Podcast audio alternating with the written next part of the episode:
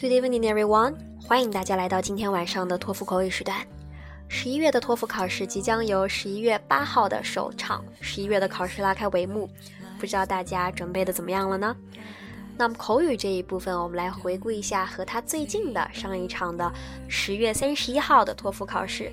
我们来看一下上一次的托福口语考试的独立任务分别考了什么话题，来给大家热热身。下面我们来对上次的题目进行回顾和分析。首先，我们来看 Test One。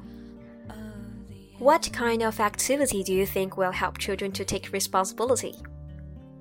你觉得什么样的活动或者什么样的事可以帮助小孩来形成责任感？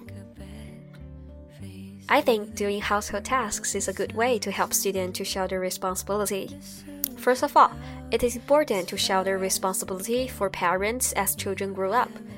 You know, parents may face mountains of business stuff in their working place every single day, like arranging the meeting, visiting their clients, piling the files, or conducting the market research.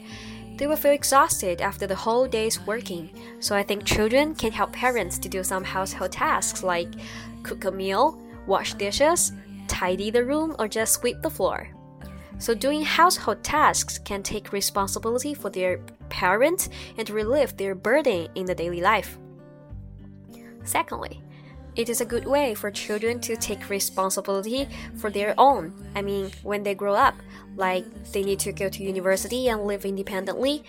You know, learning to do some household tasks can help children accumulate more life experience life experience in the future. Okay, task 2. What will you choose when you move from a place to another?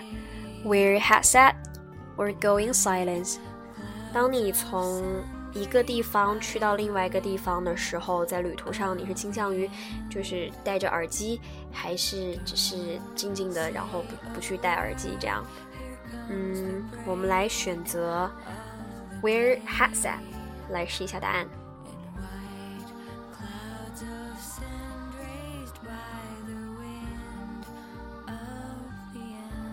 I prefer to choose to wear a headset when I move from a place to the other.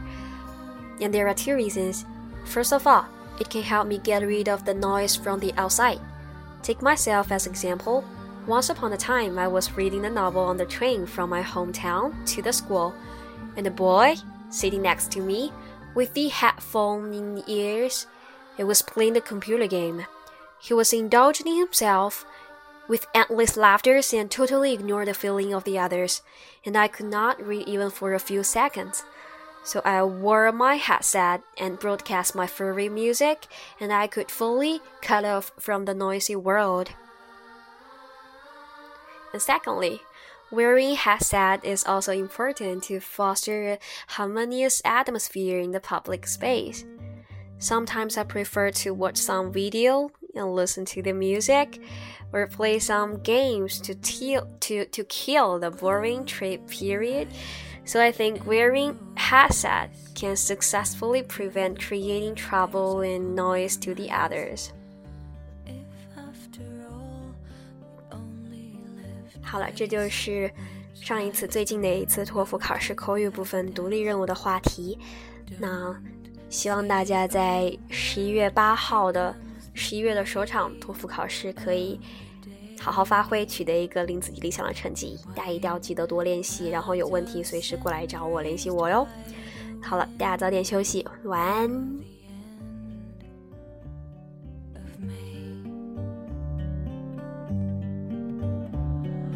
Close your eyes